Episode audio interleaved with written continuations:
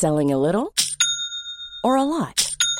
Shopify helps you do your thing however you cha-ching. Shopify is the global commerce platform that helps you sell at every stage of your business. From the launch your online shop stage to the first real life store stage, all the way to the did we just hit a million orders stage. Shopify is there to help you grow. Shopify helps you turn browsers into buyers with the internet's best converting checkout.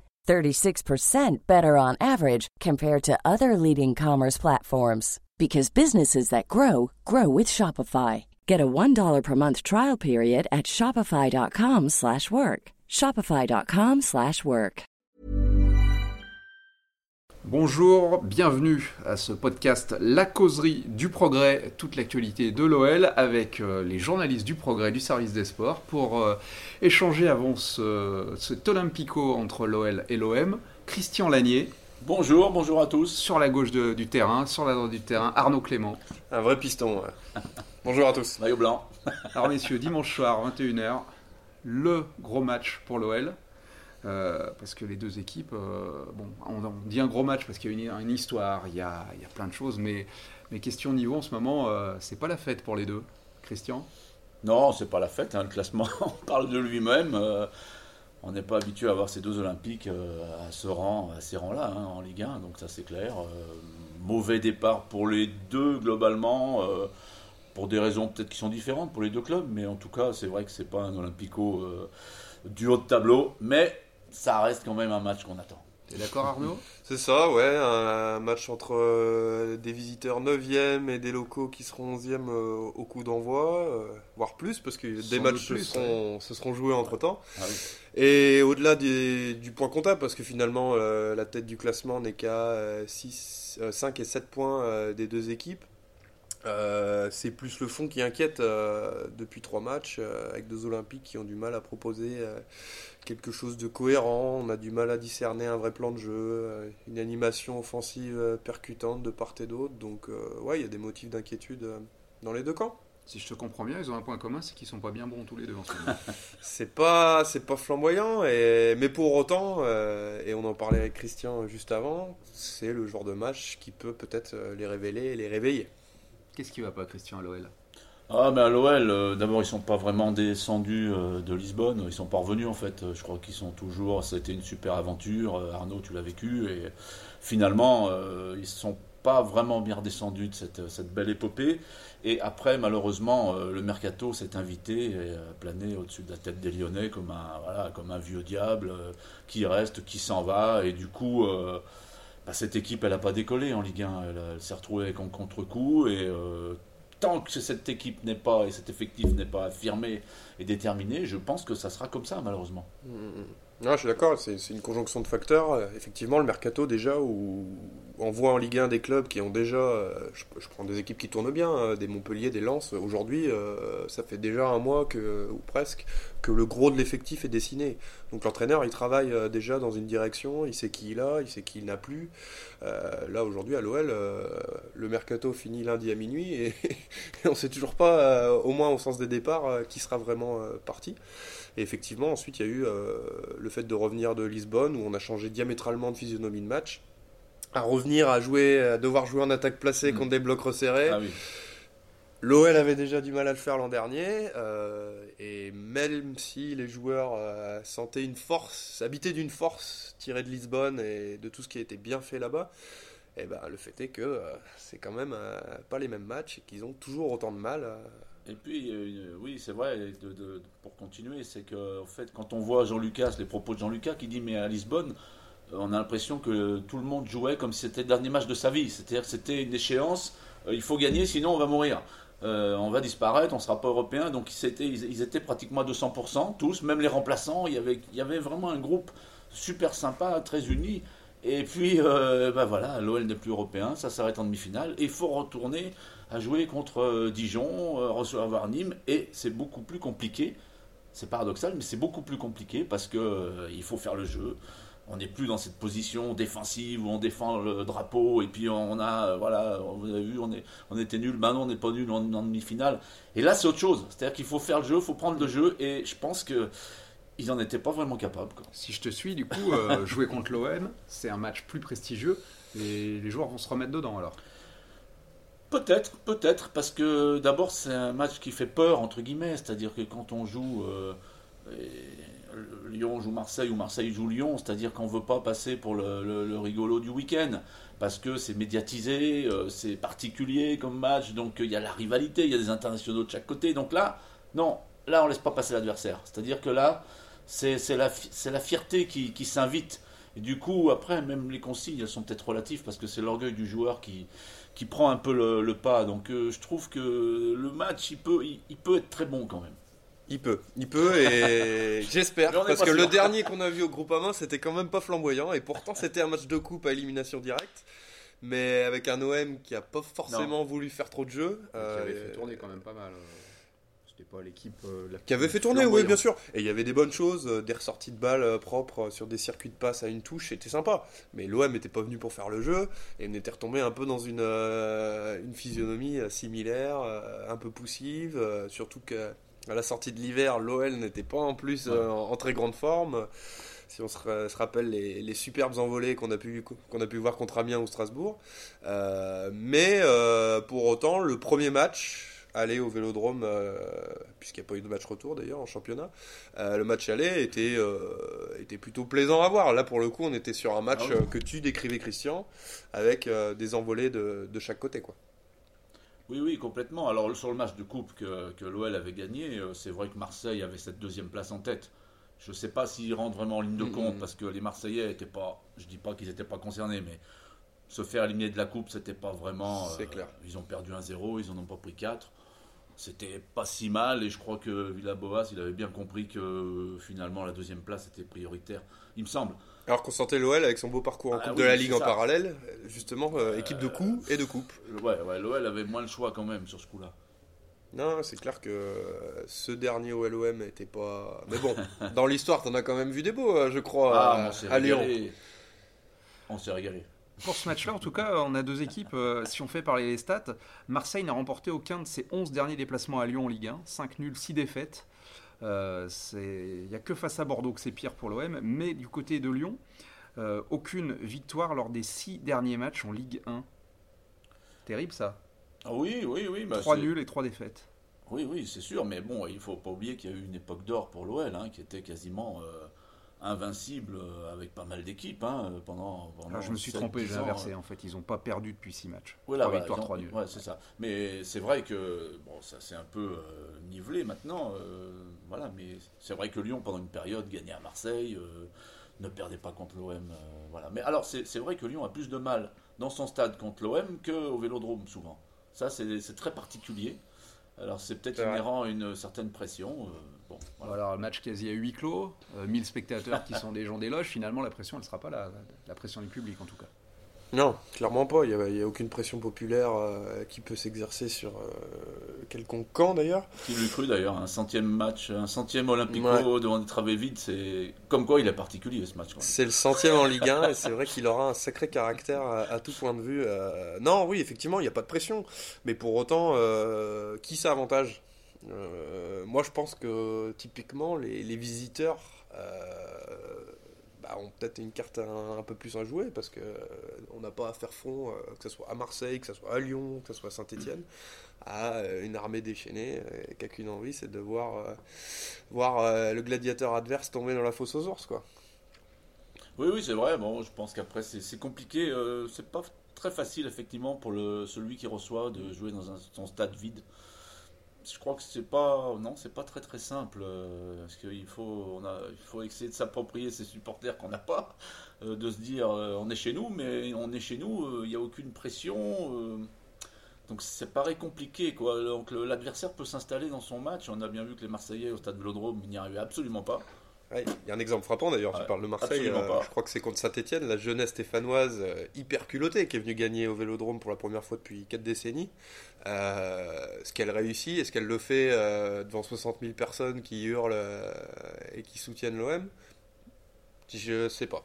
Alors à l'inverse, des fois quand on a la pression de son public, Ça peut aussi ça servir. peut aussi inhiber le, celui qui reçoit, que, que- voilà, celui qui reçoit, euh, il peut être bloqué. euh, S'il y a des joueurs qui sont pas bien, les sifflets commencent à, au quatrième contrôle, euh, limite, euh, ça siffle. Donc voilà, il y a ça aussi qui, là au moins ils sont tranquilles. hein. Clair.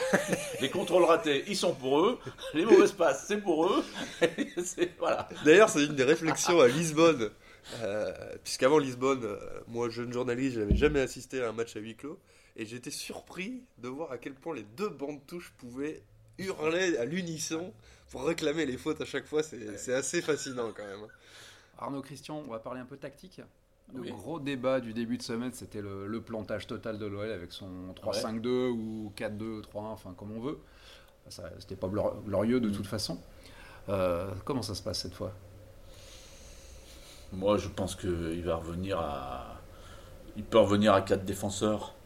Euh, voilà, faire un- il peut faire un 4-3-3. Euh, Rudy Garcia, il n'a pas, pas de souci particulier. Après, il faut voir les Marseillais, ils vont disposer un peu de la, de la même manière, je pense. Ouais, à mon avis, ils, repartiront à 4 de derrière euh, avec une sentinelle, deux relayeurs, qui pour le coup, cette saison, et c'est l'un des mots de Marseille, c'est qu'on a un peu l'impression d'avoir une équipe coupée en deux.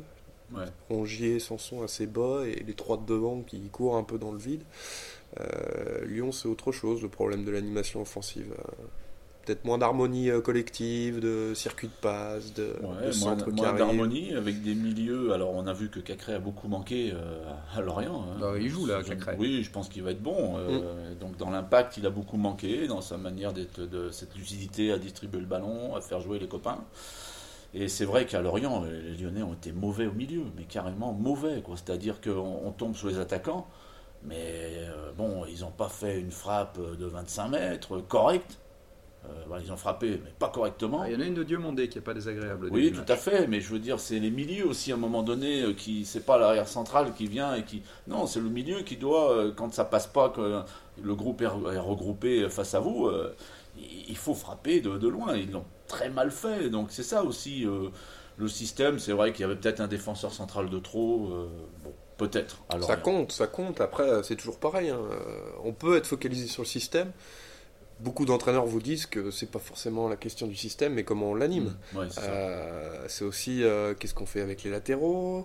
Si on a trois défenseurs, est-ce qu'il y en a un qui s'avance pour aller participer un petit peu plus au jeu? Euh, Les considérations tactiques, le de système, c'est une chose. Après, ouais, qu'est-ce qu'on fait avec tous ces joueurs en place? C'est vrai que bon, quand on joue à un Lorient aussi bas sur le terrain, quelque part on perd une cartouche dans le cœur du jeu, mais rien n'empêche Rudy Garcia de dire à un de ses centraux bah, monte un peu plus haut, euh, va, va faire la sentinelle, ça permettra à Bruno Guimaraes et, euh, et l'autre milieu de euh, avec qui il était C'était Jean-Lucas. C'était Jean-Lucas, pardon, excusez-moi, je vais chercher. Jean-Lucas, ouais. Euh, d'avancer un petit peu plus et, et pourquoi pas d'aller soutenir les attaquants. C'est toujours une question d'animation, je Et pense. puis, euh, le, le seul qui a provoqué vraiment, lyonnais à Lorient, c'est le petit Cherki, qui a 17 ans, euh, qui a pas beaucoup de temps de jeu. Donc, Mm. quand il rentre, c'est compliqué. hein. Moi, franchement, euh, ce gamin, euh, c'est le seul pratiquement qui a essayé de, de, de provoquer, de percuter. Bon, Memphis est rentré, l'OL jouait à 10. Il rentre à la mi-temps, l'OL joue à 10. Il est inexistant. Il rentre pas dans la surface, il provoque pas, il fait une tête. euh, Ah, il a là une des meilleures. voilà, oui, mais elle est- sa tête, elle est, bon, elle est au-dessus, elle est au-dessus. Mais sincèrement, euh, voilà, Oussem Aouar n'était pas trop dans le. C'est ça, il y a- les, les hommes n'ont pas provoqué, percuté, on peut pas obtenir un penalty, on peut rien faire, donc euh, c'est cuit. Hein. Ce que je Si, je me fais l'avocat du diable, je dirais que tu, tu parlais Arnaud du système. Euh, le 3-5-2, enfin on le décline comme vous voulez, il était là contre Dijon. Et euh, c'est le match où on a le record euh, mondial de centre pour un joueur avec Cornet qui en fait 21. C'est Oui, dans la Ouais, rencontre, si je me souviens c'est bien. tempéré par la faiblesse de Dijon, euh, qui, à mon humble avis, aura du mal à faire une saison de plus en Ligue 1. Mais, euh, mais pour le coup, euh, ouais, il n'y a pas de vérité d'un match à l'autre. Comment euh, Ce, ce 3-5-2 a aussi per- peut-être permis à, à Dubois de jouer plus haut et d'aller Voilà. euh, d'aller chercher ce but, quoi. hein. mm, mm. Donc, Moi, ce que pas, je trouve euh, très problématique dans l'animation offensive de l'OL, parce qu'aujourd'hui, euh, l'OL euh, possède souvent le ballon euh, plus de 60% du temps dans ses matchs, frappe énormément. Ouais. C'est d'ailleurs l'un des clubs qui, qui frappe le plus. C'est le plus, c'est c'est le plus, avec 101 tiers depuis le début de la saison. Marseille, c'est 53 Voilà. tiers pendant la même occasion. Et Mais pourtant, on est tous les deux à 6 buts marqués. Il y a et des dangers pour les stewards et les, les- et les pigeons, là. il n'y en aura pas des stewards, Christian, hein, derrière les Ah oui, c'est vrai, il y en a pas. Et, pourtant, on est sur des attaques à 6 buts, ce qui les place euh, milieu de tableau, euh, milieu bas d'ailleurs. Euh, donc, moi, ce que je trouve criant dans le problème d'animation offensive de l'OL, c'est qu'il n'y a jamais de changement de rythme et qu'on joue très souvent, pour parler vulgairement, au petit trou, quoi. Mais au petit trou, mais alors c'est. Oui, vous voyez, par exemple, Bruno Guimaraes, on va pas. Excellent footballeur, tout le monde le voit, il a les, pieds sont. Il est à droit, il n'y a aucun problème. Par contre, il a ça fait quelques matchs où il n'y est pas, parce qu'il euh, il joue de manière euh, trop latérale. Alors évidemment, 80 euh, passes, mais s'il y en a 75 de latéral, ça va pas. Ça, en fait un joueur tout à fait commun. C'est pas, il n'est pas venu pour ça. Donc je pense que lui aussi, il faut qu'il maintenant, il monte la cadence. Bon, effectivement, il vient d'arriver. On va peut-être pas lui demander. Il avait démarré très fort. Mais c'est ça. Je pense que c'est à l'image aussi de, ce joueur-là. Quoi. Pour l'instant, ils sont.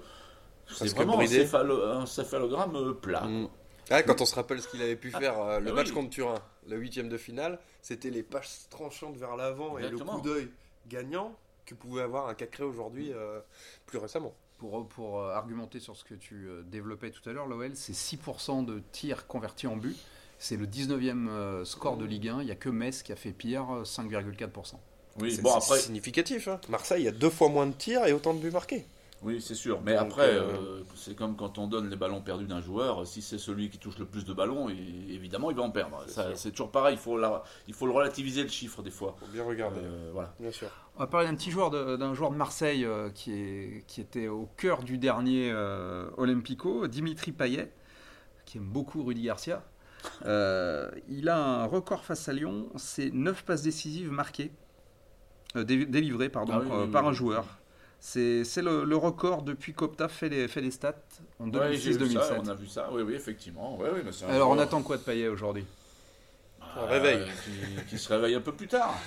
il se réveille lundi, lundi matin. non, Clairement, euh, le, le Payet d'aujourd'hui, euh, qui sera donc placé du côté de Léo Dubois, il n'est pas très inquiétant car très peu mobile. Et d'ailleurs, euh, si on regarde un peu sur les réseaux sociaux, il est facilement raillé euh, pour un embonpoint supposé, euh, ce qui est pas sans l'énerver. mais il, peut toujours avoir des coups de patte. sur les réseaux sociaux lui la semaine dernière, avec un joueur du Puy. Oui, Alexis Bosetti, oui, c'est vrai. Il a marqué cette semaine, il a marqué le but de la victoire. Ouais, mais bon, c'est toujours le problème. Et d'ailleurs, il se fait reprendre de voler pour ça moins de tweets et un peu plus de ballons, ça serait, ça serait quand même bien. Payet, je le connais pas bien, mais je pense qu'il fonctionne comme ça. Hmm. Euh, il fonctionne sur euh, parfois. Un peu à l'affectif. Oui, puis un peu la, la provoque, c'est-à-dire qu'il pour qu'il soit bon, il faut qu'il soit dans la provoque, dans le challenge. Moi, j'ai l'impression que Valbuena, il était un peu comme ça. Ribéry était un peu comme ça, c'est-à-dire c'est des gars, il faut qu'ils allument une étincelle à un moment donné pour que ça démarre. si c'est trop calme, ça marche pas. Euh, là, si vous lui dites qu'il est trop gros, euh, il va démarrer comme un malade. Donc, euh, peut-être. Je vois un peu ce type de joueur. Ah parce que ce qu'il a fait au match aller, en raillant quand même son ancien coach, c'était risqué. Il faut l'assumer derrière. Hein. Ouais, c'était risqué. Il l'a assumé. Il a, il a gagné le match, pas lui tout seul, mais pas loin. Donc c'est ça. Euh, est-ce que là, il n'a pas parlé là, je sais pas. On n'a pas vu. Non, non. Euh, je pense qu'ils ont soigneusement fait attention de le laisser de côté d'ailleurs. Mais euh, non. et, c'est d'ailleurs significatif. Là aussi, il y a un parallèle à, adresser entre les deux équipes, c'est que elles sont agitées un petit peu en interne par des affaires qui sont pas forcément liées aux sportifs, quoique. À Lyon, on a eu les propos de Jeffrey Adelaide qui ont été moyennement acceptés par le président Olas et je crois que Christian peut en témoigner. et, et puis, bah, côté marseillais, il y a eu cette affaire euh, qui a quand même bien euh, miné en interne avec euh, l'enquête pour propos racistes d'Alvaro, qui a débouché sur un blanchiment de la part de la LFP, mais on peut imaginer que le joueur a été marqué. à être harcelé un petit peu sur les réseaux sociaux. Est-ce que ça aussi, ça plombe pas un petit peu quelque part ça, ça, ça, aide pas à apaiser totalement la vie d'un groupe en tout cas. Le mercato, les deux clubs sont concernés, il reste euh, trois jours. Qu'est-ce que ça peut donner euh, d'ici ce match? Bah, D'ici ce match pour Lyon, il y a une deadline qui est précise, hein, c'est samedi matin. Donc ceux qui ne seront pas partis samedi matin euh, seront dans le groupe pour Marseille. On y croit à 100%, Christian? Bah, C'est le président, après. le président n'a jamais failli à sa parole? Ouais, mais J'ai beaucoup lui, vu revenir euh, cette semaine des Michael Essien ne partira il- jamais. il- oui, mais il peut en jouer, mais bon, là, euh, lui, ça l'amuse pas de jouer avec l'argent. hein. Mm. Parce que là, on est quand même dans un contexte qui est particulier. euh, euh, là, euh, c'est pas. euh, voilà, si, si euh, les offres ne correspondent pas, il va les garder, ces joueurs.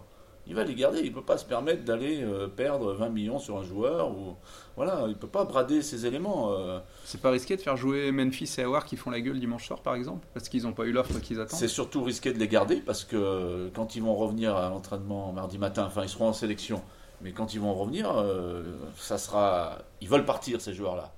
Donc des gars qui ne partent pas, ils reviennent déçus. Là c'est c'est dangereux, c'est-à-dire que là il faut une, une batterie de, de psychologues pour les remettre d'aplomb parce que comment on fait là? Euh, Donc moi je, je pense qu'ils vont partir, euh, mais euh, la lutte va être dure sur les 48 heures là. On peut les traîner comme des boulets. hein. Tu parlais de Ribéry Bah, c'est ça. lors de son vrai faux départ à Lyon. derrière, Marseille avait dû ramer un peu pour, pour le récupérer à son Ah plein oui. niveau. et des exemples comme ça, on en a énormément. Si le joueur veut vraiment partir et qu'il obtient pas satisfaction, vous pouvez lui faire confiance pour vous le faire payer d'une façon ou d'une autre, à court ou moyen terme, voire à long terme. Bon, Alors si, je peux, je peux vous dire, mais Awar, euh, quel intérêt il a à faire la gueule? S'il joue bien avec l'OL, il a l'Euro et les Jeux Olympiques Eh oui, qui arrivent. C'est vrai aussi. On vous fait miroiter euh, la Juve, euh, Arsenal, Barcelone. euh, Et vous terminez à West Bromwich. Et puis, ah non, peut-être pas lui. Non, je crois pas. Pas il a quand même du talent. Pas où Il a, il a beaucoup de talent, c'est clair. Non, mais le problème, c'est ça, c'est qu'il est ailleurs déjà. Je pense qu'il a envie Il de est partir. ailleurs, il est plus à l'OL. Euh, et on l'a bien vu à Lorient, il est complètement en dedans. Il n'y a pas de dribble, il y a très peu de percussion, il a plus, c'est plus ce joueur qui, qui est euh, instinctif, qui vous met un ballon dans le lucarne sans contrôle. Enfin, non, voilà.